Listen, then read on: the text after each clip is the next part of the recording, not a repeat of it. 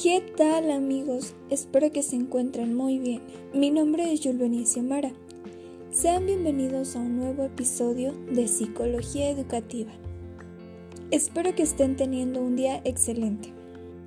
Bueno, pero esta semana hablaremos acerca de los enfoques de la educación virtual, los componentes y la importancia del Internet en materia educativa.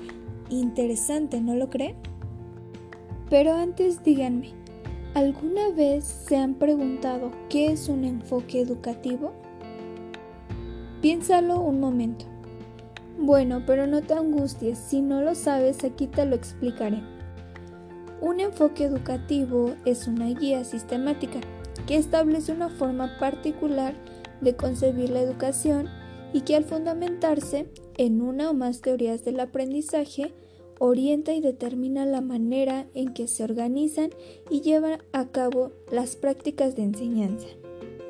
Muy bien, ahora sí ya quedó más claro lo que es un enfoque.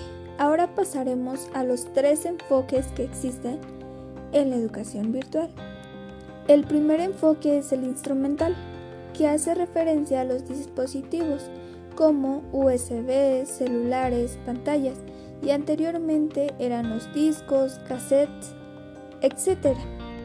El segundo enfoque es el de medios educativos, que este es la radio, la televisión, todo aquello que exista para informar.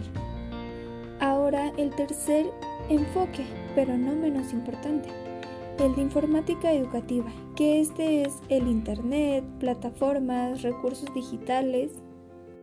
Es todo aquello que te ayude a buscar información o donde puedes encontrar información. Bueno, ahora que ya sabemos más acerca de estos tres enfoques, me gustaría saber cuál es el que tú utilizas. Déjalo en los comentarios. Ahora pasemos a los componentes del entorno virtual. Estos son tres. Uno de ellos es el espacio de comunicación social. Esto se refiere a foros de discusión, chats, etc. El siguiente es e-actividades. Aquí es las asignaciones, notificaciones, calendario, etc. Por último, contenidos multimedia. Y aquí son videos, diapositivas, música y otros recursos que te ayuden a impartir tus contenidos. Apuesto que no lo sabías. Bueno, pero ahora la importancia del Internet en materia educativa.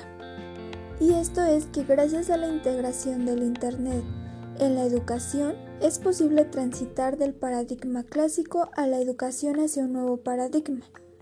Estos temas fueron muy interesantes, ¿no lo creen? Bueno, pero esto fue todo por hoy. Estén pendientes a los siguientes episodios y nos vemos hasta la próxima.